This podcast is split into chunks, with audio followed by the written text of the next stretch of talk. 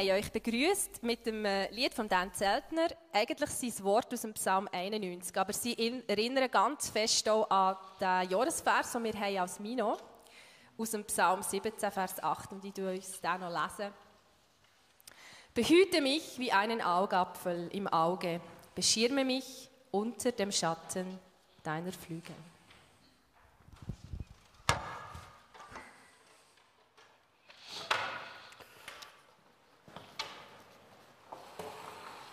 Ich möchte euch herzlich begrüßen heute Morgen. Danke für den Einstieg im Lied, im Singen. Ich weiß nicht, ob ihr den Zusammenhang kennt zwischen heute, vor 100 Jahren und vor 300 Jahren. Ja, vielleicht ist es sich jetzt auch nicht gerade äh, geläufig, aber 1721 hat der Peter I. das russische Kaiserreich ins Leben gerufen. In den nächsten 200 Jahren hat das Kaiserreich äh, Ausdehnungen gehabt. Das hat fast vom heutigen Osteuropa bis auf Alaska übergereicht. Also es ist das grösste zusammenhängende Reich gewesen, das es je gegeben hat auf dieser Welt, wenn ich das recht gelesen habe. Und ähm, ja, in diesem Reich sind drei staatstragende Völker nämlich die Russen, ähm, Grossrussen, Kleinrussen und Belarussen. Und Belarussen, das wissen wir, das sind ähm, Weißrussland heute und Kleinrussen, das wären eben die Ukrainer gewesen. Der, der Ukrainer ist das immer ein bisschen ein Dorn im Auge in dieser Zeit. 1917, wir kennen es, ähm, russische Revolution ist das Kaiserreich, das Kaiserreich hat ein Ende gefunden und es hat dann vier Jahre Bürgerkrieg gegeben in dieser Zeit, dort in dieser Gegend und äh, 1921, 22 oder 1922 ist die Sowjetunion gegründet worden. Also vor 100 Jahren ist die äh, UdSSR ins Leben gerufen worden. Die Ukraine ist ein Teil davon und weil es dort so viel Getreide hatte, es ist zur Kornkammer geworden für die Union. Zu einem Punkt, dass zehn Jahre später hat die Union so viel Devisen gebraucht, dass sie mehr und mehr Korn dort abgezogen hat, damit sie das können ins Ausland exportieren, damit wo dann die Ukrainer eigentlich verhungert sind. Etwa dreieinhalb Millionen Ukrainer, bewusst oder unbewusst, vom Stalin so geführt, haben kein Essen mehr gehabt, haben nichts mehr gehabt, sie haben alles müssen abliefern, es ist alles konfisziert worden. Man redet heute von einem Holodro, Hol Holodomor, ähm, eigentlich fast ein Völkermord, der hier passiert ist. Wir kennen es, 1991, 1992 ist dann die Sowjetunion zusammengefallen und jetzt in diesen Tagen, Wochen gibt es wieder eine Ausdehnung. Und wir wissen nicht, wo es hergeht, ob das wieder ein neues Kaiserreich soll werden oder nur etwas zu tun hat mit der Ukrainer. Aber was wir sehen, oder was ich sagen heute Morgen ist, die zwei Völker haben immer irgendetwas gehabt über die letzten Jahrhunderte miteinander. Ob gut oder schlecht, aber auch sehr viel Not ist da passiert zwischen ihnen. Großes Leid, wo Vergebung und Versöhnung wahrscheinlich sehr, sehr schwierig ist. Ein Thema, das uns in diesen Tagen, in den nächsten Wochen wird beschäftigen. Das Thema versöhnt Leben. Ob jetzt das ist wegen dem, wo wir das gewählt haben, weil das was jetzt passiert ist, oder ob es gerade umgekehrt ist, dass einfach äh, ihr das Thema gewählt habt, weil es immer wieder aktuell ist, weil es auch für uns aktuell ist. Ich weiß es nicht. Aber ich glaube, was wir können, jetzt für diese Situation, ist halt beten und helfen. Und wenn wir ehrlich sind mit uns selber, merken wir auch, wir brauchen immer wieder Versöhnung selber. Sei es mit unseren Liebsten, sei es mit unseren Nächsten, sei es mit äh, Leuten am Arbeitsplatz, wo immer. Wir sind immer herausgefordert, das im Kleinen zu tun, was wir sehen im Grossen. Aber jetzt fange ich an zu predigen, jetzt muss ich aufhören. ja, das wäre noch zum Einstieg. Wir haben noch einiges an Ansagen und gerade auch im Zusammenhang mit der Ukraine. Äh, Martial, komm doch für uns das sagen. Genau, die, die im WhatsApp bei der Mino dabei sind, die haben das die Info schon mitbekommen. Wir wollen auch als Mino versuchen, hier Support zu machen oder daran denken, zu helfen. Haben uns überlegt, was können wir beitragen und ähm, wir haben, das ist alles auf der Webseite, also wenn ihr dann die Infos nochmal braucht, geht auf unsere Webseite, dort findet ihr alles. Nächste Woche findet das Friedensgebet in der Ökumene, hier in den Kirchen von Aarau statt. Das ist am Mittwoch um halb sieben beim, äh, bei der Stadtkille, auf dem Stadtkillenplatz.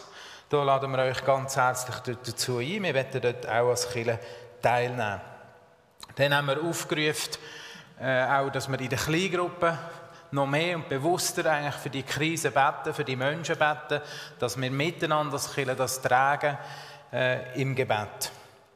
Dann ist das Thema natürlich Spenden, wo wir viel auch schon gehört haben, wo schon viel passiert ist, auch in diesem Kanton. Das ist mega cool. Und da haben wir auch wie zwei Werke aufgeschrieben, wo wir wissen, ja, dort können wir dahinter stehen. Wenn ihr vielleicht gerne wettet spenden, die sind auch drauf auf der Webseite, das ist Licht im Osten, wo schon lange, jahrelang arbeitet in der Ukraine, im Osten und Kontakt hat, Kirchen und, und dort unterwegs ist. Und das ist Volunteers for Humanity von Oberentfelden, wo wahrscheinlich viele von uns auch kennen und Leute von der Mino dort auch mitarbeiten. Diese zwei Werke, haben wir gesagt, werden wir wie auch empfehlen. Und dann äh, die Möglichkeit zum selber helfen, haben wir auch gesagt, wir würden gerne uns sensibilisieren oder aufrufen, dass die, die Platz daheim haben, sich mal überlegen, wäre es eine Möglichkeit, um Leute bei mir daheim aufzunehmen. Wichtig dabei ist, dass man sich das gut überlegt. Ähm, es gibt hier eine Webseite, die heißt kirchehelfen.ch. Das findet ihr auch alles auf der Webseite. Dort könnte man sich mal informieren. Man können sich dort darüber registrieren, wenn man das will. Und wichtig ist eigentlich, dass man auch vielleicht beim Kanton noch nachfragt, weil ich glaube, der Bund hat jetzt auch gesagt, sie wären eigentlich froh, wenn private Leute aufnehmen. Aber es ist wichtig, dass man das eigentlich äh, mit diesen Stellen auch abspricht.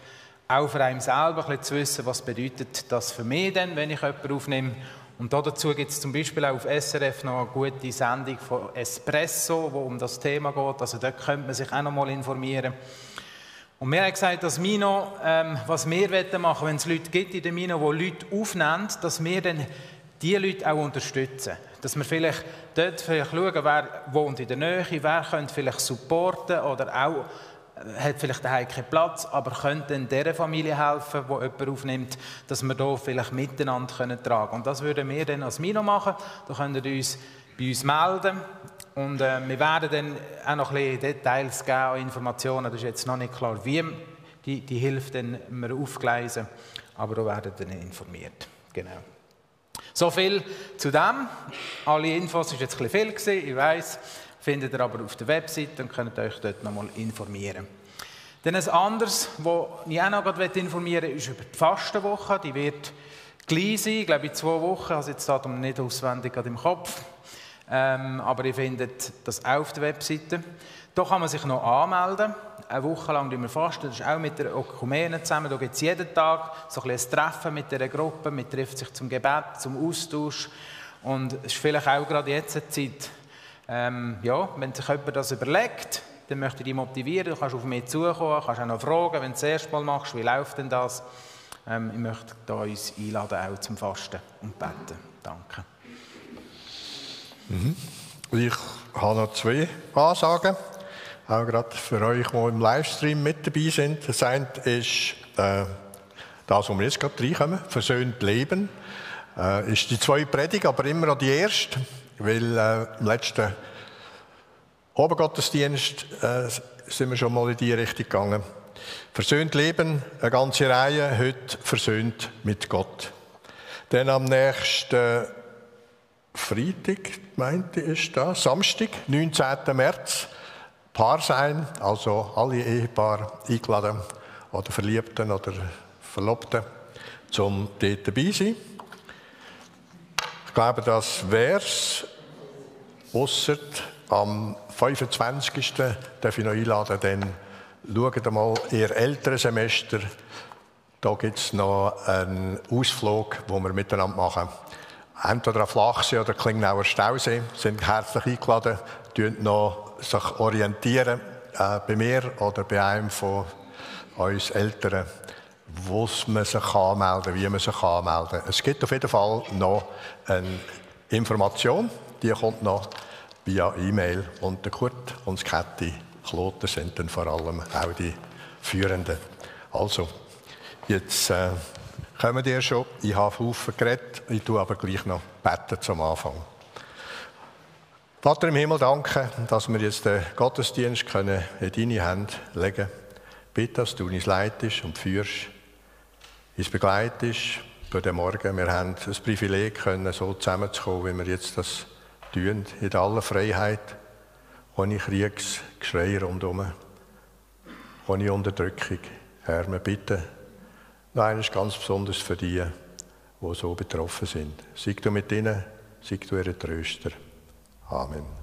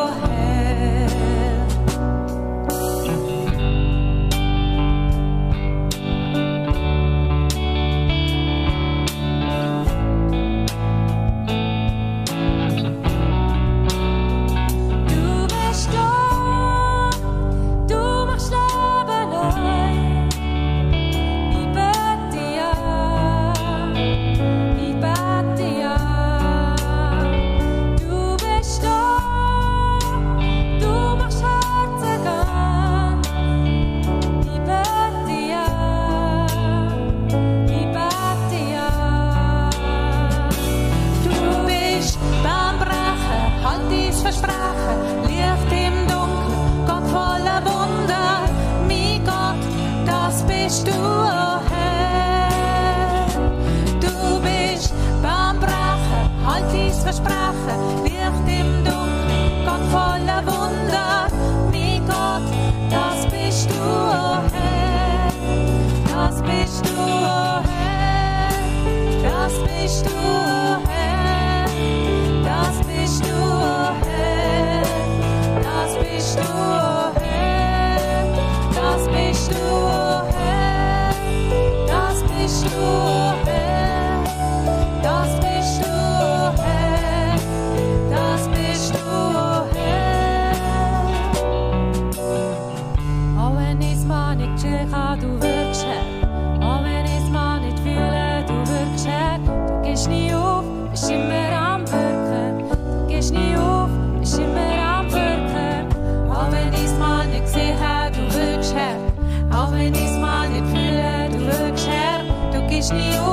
Bist am.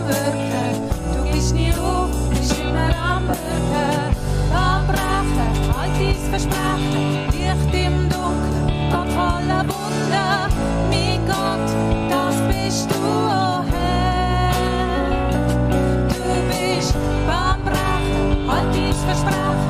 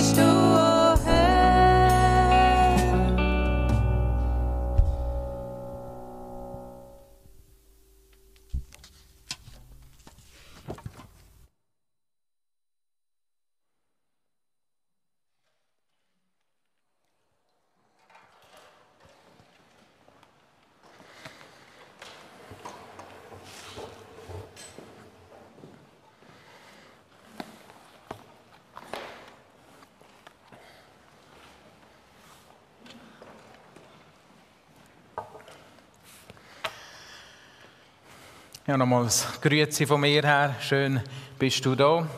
Auch daheim, wenn du zuschaust. Herzlich willkommen hier in der Mino. Versöhnung, ja, ich glaube, es hat im Moment gerade ein eine neue Bedeutung bekommen. Wir haben das natürlich nicht gewusst im Vorfeld. Was wir aber gewusst haben, ist, dass wir in diesem Jahr ein Schwergewicht drauflegen auf Beziehungen leben. Das haben wir ja schon geplant und das ist uns wichtig geworden, auch gerade durch die Pandemiezeit. Und ganz wichtig dabei ist bei Beziehungen, dass wir eben versöhnte Beziehungen leben. Das ist so ein bisschen die Grundlage im Unterwegssein miteinander, dass wir versöhnt sind. Und der Joni hat ja mal in ihrer Predigt so das Dreieck aufgezeigt. Ich möchte das wieder vorholen. Wo wir so ein bisschen das Beziehungsdreieck, wo wir drinnen stehen. Ich in der Beziehung zu Gott und ich in der Beziehung zu meinem Nächsten. Und wenn es um Beziehungen geht, eben, bewegen wir uns immer wieder so in dem innen. Und die Grundlage, damit ich eben dann gegenüber mir selber versöhnt bin oder gegenüber einem anderen versöhnt kann leben, ist die Versöhnung mit Gott. Und darum wollen wir uns heute Morgen mit dem auseinandersetzen. Auch wenn vielleicht das ein Thema ist, man muss sagen, ja, versöhnt mit Gott, ist jetzt nicht das Thema, das wir das erste Mal hören in den Kirchen, oder? Über das haben wir schon viel geredet.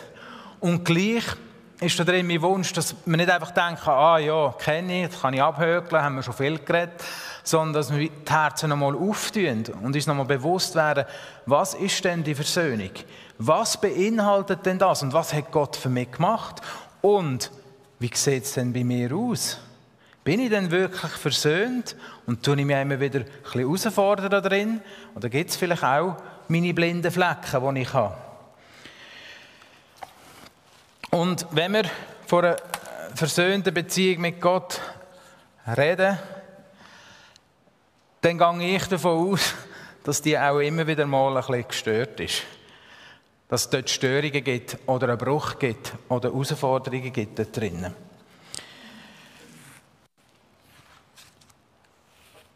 Und das ist etwas, wo man sich vielleicht gar nicht immer so bewusst ist. Oder nicht mehr bewusst ist. Vielleicht vor allem wir Christen, die schon jahrelang mit Gott unterwegs sind. Ähm und ich glaube auch, dass wir in einer Gesellschaft leben, wo so ein bisschen Schuldbewusstsein auch nicht zu oberst steht. Und auf das komme ich dann noch. Und die Frage ist, ja, habe ich denn überhaupt eine Schuld gegenüber Gott? Habe ich denn etwas falsch gemacht? Weil wenn es keine Schuld gibt, muss ja nicht in die Ordnung da werden. Und der Paulus sagt aber im Römer 3,23, das ist eigentlich simpel und deutlich, er sagt dort, alle Menschen, alle Menschen sind vor Gott schuldig geworden. Der Hinterletzt ist, hat gesündigt und hat das Leben der Herrlichkeit von Gott verloren. Und ich glaube, wenn man ehrlich zu sich selber ist, ähm, merkt man schnell, dass nicht alles perfekt ist im Leben. Und sonst kann man ja, wenn man geheiratet ist, den Ehepartner fragen. Ähm, dann merkt man es noch schneller. Oder einen guten Freund oder eine gute Freundin mal fragen. Ich glaube, auch dort merkt man es dann schnell, ja, ich bin nicht in allem perfekt.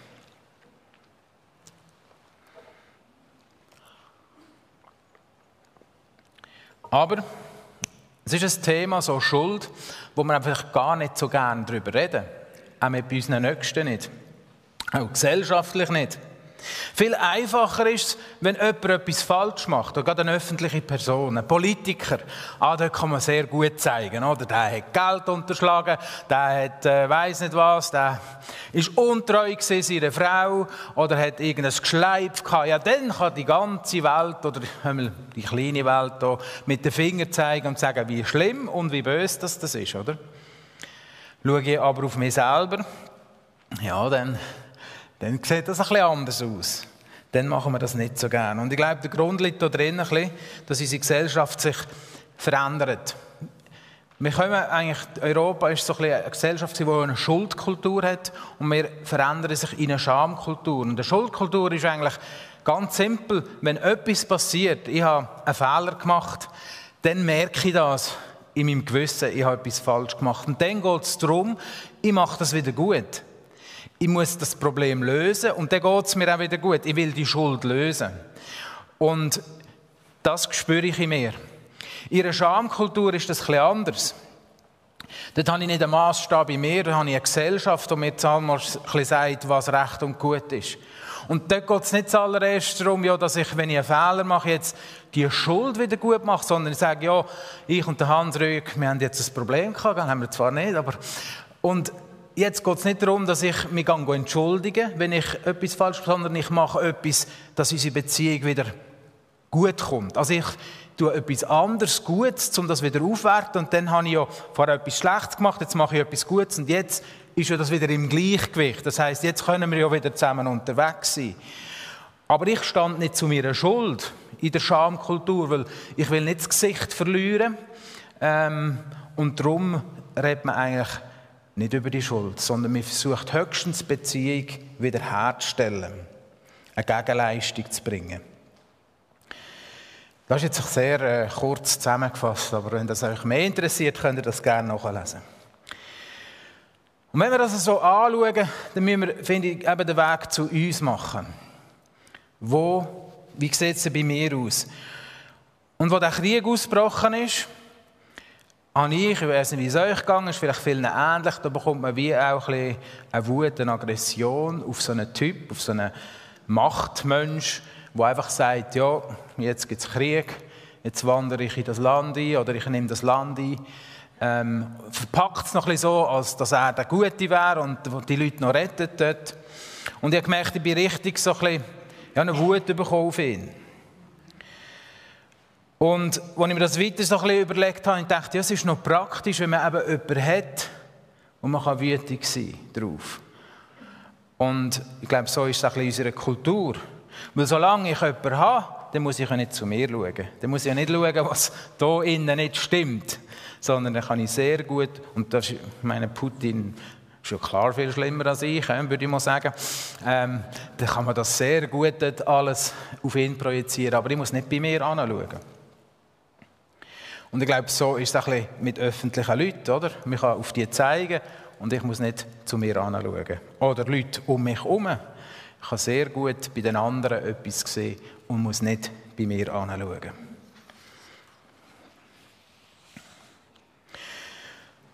Und wenn man das macht, so in diesem Muster drin, dann bedeutet das ja eigentlich immer, ich bin besser als der andere. Das habe ich ja jetzt auch gesagt, oder? Ich bin besser als der Putin. Ich, ich stelle mich besser an als der, den ich darauf zeige.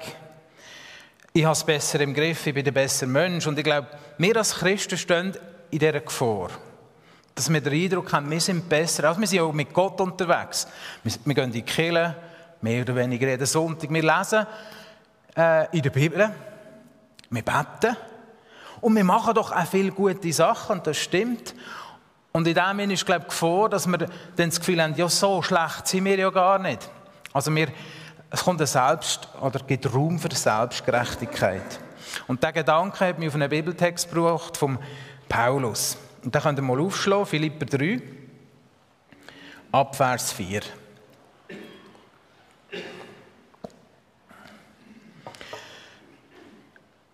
Dort in diesem, in diesem Text ist die Rede von Christen, die das Gefühl haben, sie sind gar nicht so schlecht. Und dann sagt Paulus zu ihnen, ja, also wenn einer von da, also hat die Gemeinde und sich gemeint, davon kann reden, er ist nicht schlecht, dann bin ich's, der Paulus. Ich, der Paulus, weil ich habe einen lupereinen Stammbaum. Wenn du zurückschaust, ich komme aus dem Stamm Benjamin. Ich bin der perfekte Jude. Ich bin am achten Tag beschnitten worden. Nachher müsst ihr aufpassen. Ich bin ein Pharisäer geworden. Ich habe Theologie studiert. Und ich habe das Gesetz geliebt und mit aller Leidenschaft habe ich versucht, das Gesetz zu leben.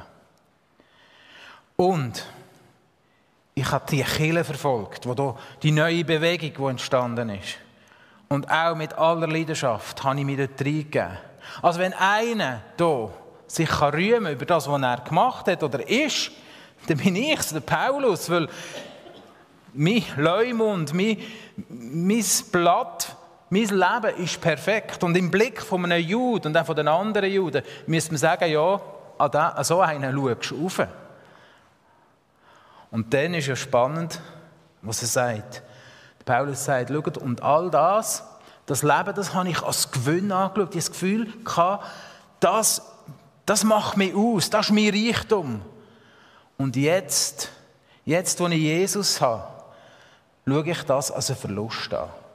Er geht sogar so weit und sagt, und für einen Jude sind das doch sehr ähm, prägnante, prägnante Worte, er sagt, ich schaue es als einen Dreck an, als Mist an. Meine ganze Selbstgerechtigkeit, die ich vorher hatte.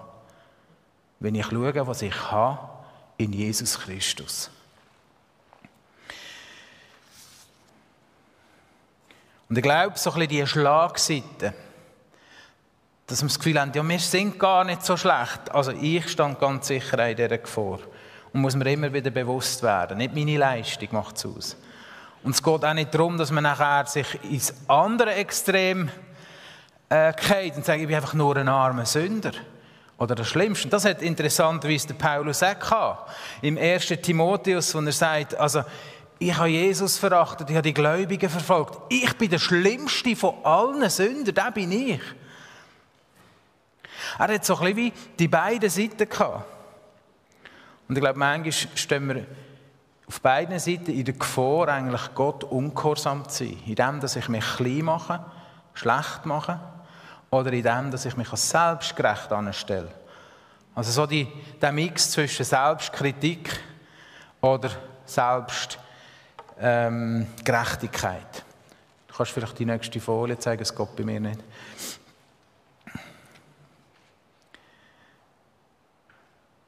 Interessant ist aber auch, was aus dem heraus passiert. Also im Philipper, wo der Paulus sagt, aber Gott hat Erbarmen mit mir. Er ist gekommen, er hat mich aus dem Sumpf raus, er hat Erbarmen mit mir und ich kann ihn loben. Und hier im Philipperbrief, wo er dann sagt, ja, mein Leben, eben, das, habe ich, das schaue ich als Verlust, aber Christus ist eine unschätzbaren Gewinn für mein Leben. Das, ist, das macht jetzt mein Leben aus. Ich vertraue jetzt auf ihn in meinem Leben. Er, der mich gerettet hat, er, der mich rettet. Und mein Wunsch, sagt er, ist es, einfach Jesus noch mehr zu erkennen. Das ist mein tiefster Wunsch, die Verbundenheit mit ihm, das Leben mit ihm, ihn noch mehr zu erkennen, wer er ist, wie er ist und wie ich mit ihm unterwegs sein kann. Und ich will, sagt er, die Kraft der Auferstehung, wo Jesus zum Leben erweckt hat, die will ich in meinem Leben auch erleben. Das ist sein tiefster Wunsch, Jesus zu erkennen, Jesus mit Jesus verbunden zu sein. Und er geht so weit, dass er sogar sagt, ich möchte mit dem Leiden von Jesus verbunden sein. Und wenn wir uns das ein bisschen überlegen, was Jesus dafür da hat, dass ich mit Gott kann versöhnt leben kann, ich glaube, ja, dann muss unser Herz aufgehen, einfach das, was Jesus da hat. Und es gibt manchmal Leute, die vielleicht die behaupten, ja, es hat ja vielleicht einen anderen Weg gegeben, als dass Jesus am Kreuz hat müssen sterben. Viele Wege führen zu Gott. Wenn ich mir aber vorstelle, die Szene, und die kennen ihr alle, wo Jesus im Garten Gethsemane ist und zum Vater kommt, im Gebet ist, und er geht dreimal zum Vater und dann wieder zu seinen Jüngern, die am Schlafen sind. Und er hat sich eigentlich gewünscht, dass sie wachen und beten. Und Jesus geht zu seinem Vater und er ist verzweifelt und sagt, Vater, er weiß, was auf ihn zukommt. Wenn es einen anderen Weg gibt, dann lass uns den anderen Weg. Lass den Kelch an mir vorbeigehen. Aber Vater, die Wille soll passieren, nicht mein Wille soll passieren. Und Jesus geht wieder zu den Jüngern zurück. Sie schlafen. Er geht wieder ins Gebet, in die Verzweiflung. Und wenn man sich überlegt, dass jemand Blut schwitzt vor Verzweiflung, dann weiß man, wie er gerungen hat. Und interessant ist, dass es das wirklich gibt, dass man das auch gesehen hat bei Leuten, die zum Tod verurteilt worden sind, dass sie in dieser Not wie Blut schwitzen. Jesus hat gerungen mit dem Weg. Und es war nicht ein einfacher Weg. Und jetzt versetzt euch mal in die Lage vom Vater. Für die, die Kinder haben, ist es vielleicht einfacher. Für die, die kein Kind haben, vielleicht könnt ihr euch das vorstellen, haben vielleicht ein Götti-Kind oder so. Aber versetzt dich mal in die Lage vom Vater. Du hast dein Kind, das dreimal zu dir kommt und bittet, lass doch den Kelch an mir vorbeigehen lassen. Aber wenn die Wille soll passieren, nicht mein Wille soll passieren glauben wir, dass es einen anderen Weg gegeben hätte und einen Gott nicht gewählt hätte, wenn er hätte können. Ich glaube, kein Vater da oder keine Mutter da würde das machen. Und auch nicht Gott. Es hat nur den Weg gegeben, dass sein Sohn den Preis zahlt für meine, für deine Schuld. Und der Preis war hoch. Und der Preis, der macht die Beziehung, der, der macht, der tut die Beziehung wiederherstellen, oder?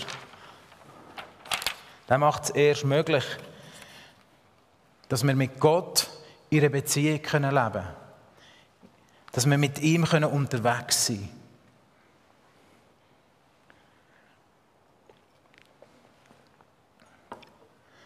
Und es lenkt, wenn wir uns auf Jesus verlönt, das langt. Mehr brauchen wir nicht. Es langt, dass ich mich auf die Beziehung mit ihm einlasse.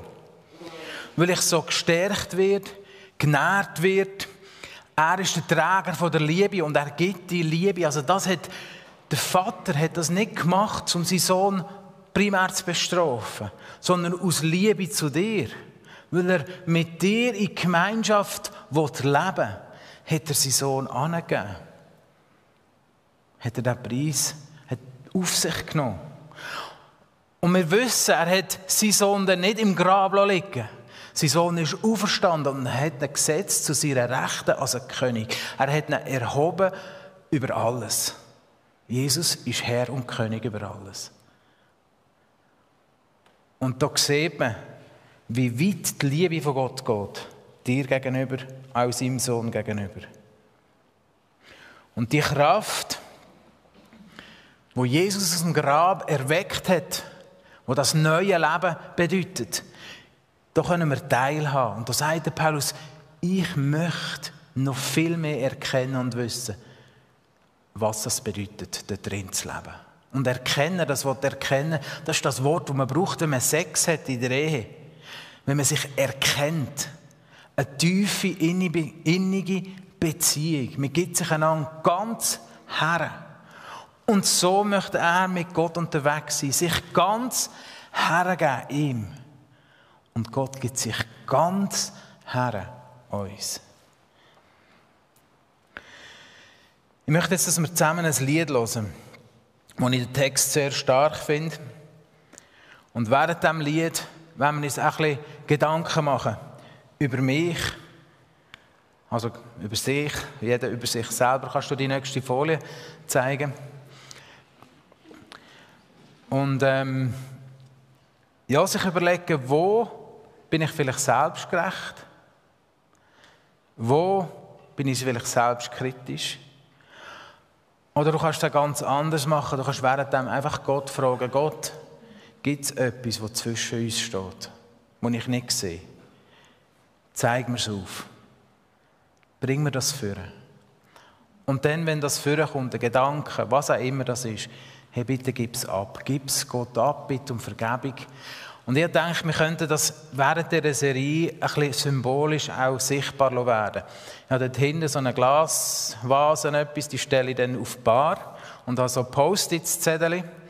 Und wenn du merkst, ja, es gibt etwas, wo da zwischendrin gestanden ist, ähm, dann darfst du dort ein Zettel zusammenkrügeln. Du musst es nicht draufschreiben. Zuerst wollte ich eigentlich, wollen, dass man es draufschreibt. Dann denkst du, je nachdem, ein bisschen heikel. Oder? Ähm, du musst es nicht draufschreiben. Du und Gott wissen, um was das geht. Aber du kannst wie einen Schritt machen und das sichtbar machen und sagen, ja, ich nehme das, ich krügele es zusammen und tue es dort rein. Und am Schluss von dieser Serie vernichten wir dann die Zettel. Weil ich davon ausgehe, es gibt wahrscheinlich noch mehr ähm, so Zettel in dieser Serie. Wo wir einfach sagen wollen, ja, da gibt es etwas zwischen mir und Gott, wo ich wie möchte, jetzt einen Schritt machen und das in die Ordnung tun. Ich hoffe, es klappt mit dem Lied. Dann können wir das Lied hören und uns die Gedanken machen.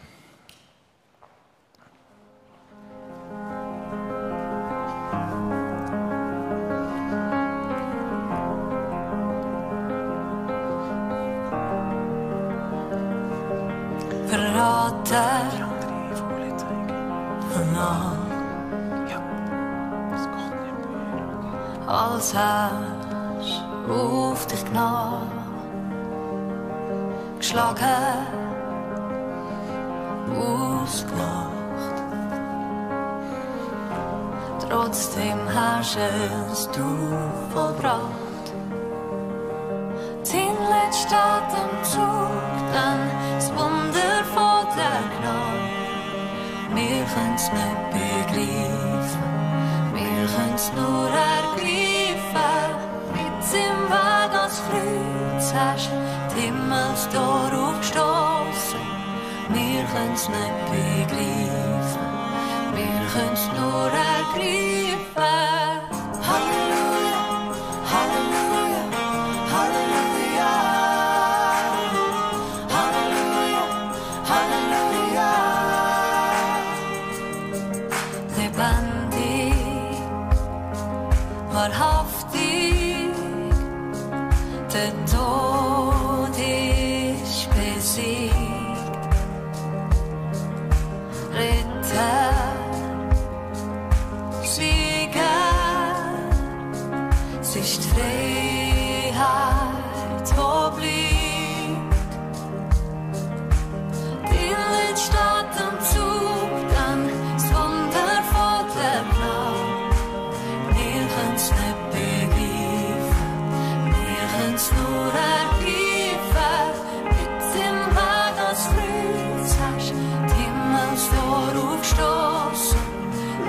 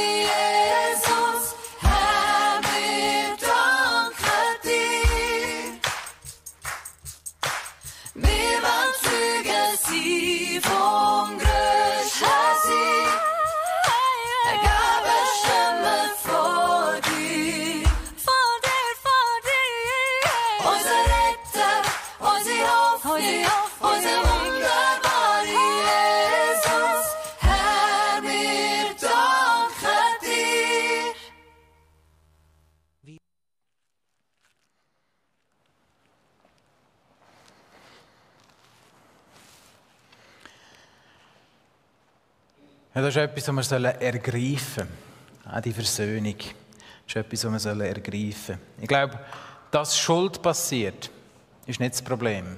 Das wissen wir. Das ist Teil vom Leben. Leider. Aber es ist so.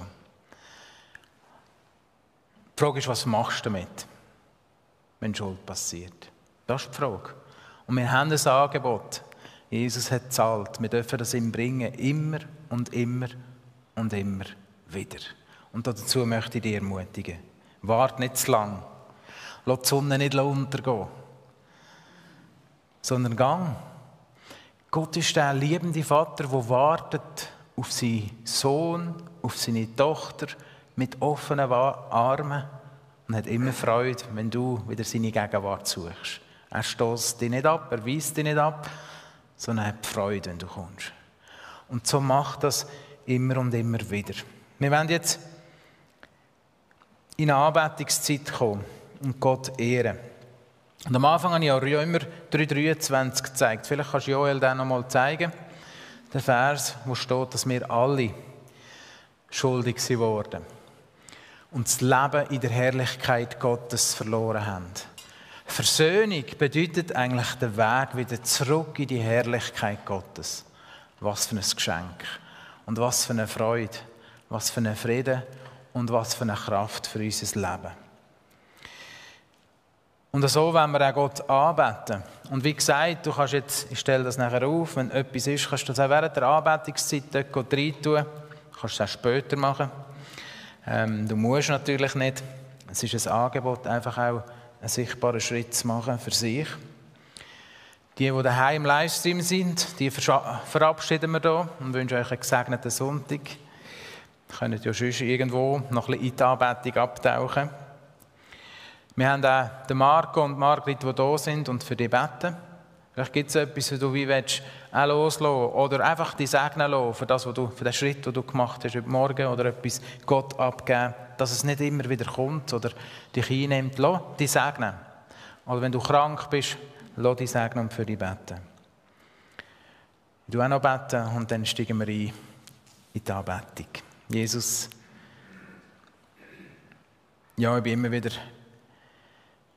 überwältigt von Paulus und von seinen Texten, wie er einfach rühmt und eine Sehnsucht und eine Leidenschaft hat und einfach dich noch mehr will sehen und erkennen und noch mehr will verstehen und erleben, was es bedeutet, mit dir versöhnt unterwegs zu sein. Und ich bitte, dass du uns immer wieder zeigst, wo wir das nicht sind. Dass du unsere Herzen prüfst und uns auch wirklich aufdeckst, wie wir es sehen und wie wir unser Herz, wie es aussieht. Und den Finger drauf hast. Und dass wir so immer wieder neu dürfen, die Sachen in Tonung tun, die zwischen dir und uns stehen. Und ich bitte, dass du uns segnest. Und ich bitte, dass du uns dazu immer wieder Mut und Kraft gibst. Dir gehört alle Ehre. Danke vielmals. Amen. In dieser Lobpreiszeit werden wir mit den Liedern, aber auch noch mit einem Bild, wo wir werden sehen, wirklich nochmal, dass wir die Schritte von der Versöhnung so miteinander durchleben. Das ist so ein bisschen das Ziel. Und wir starten bei der Liebe von Gott, dass wir uns auch daran erinnern, wer ist der überhaupt.